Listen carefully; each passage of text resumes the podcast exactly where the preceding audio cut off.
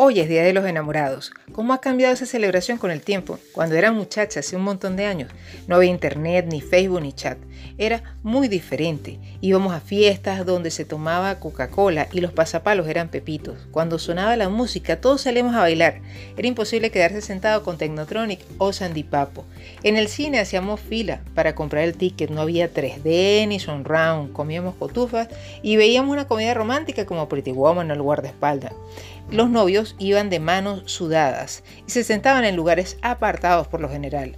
Había más de uno que regalaba chocolates con papelitos escritos, los llamados admiradores secretos. Dejaban detalles en el bolso pupitre de la chica amada, pero ella siempre se enteraba de quién era por la mala letra y la ortografía del chico. Por esa época, los 14 de febrero, se apreciaba en las paredes de las casas unos garabatos de algún poeta de grafiti enamorado, ni hablar de las palabras graciosas con las que se llamaban los enamorados, la costilla, el tinieblo, la jeva, el peor es nada, y las demostraciones de amor, el empate, las trucas.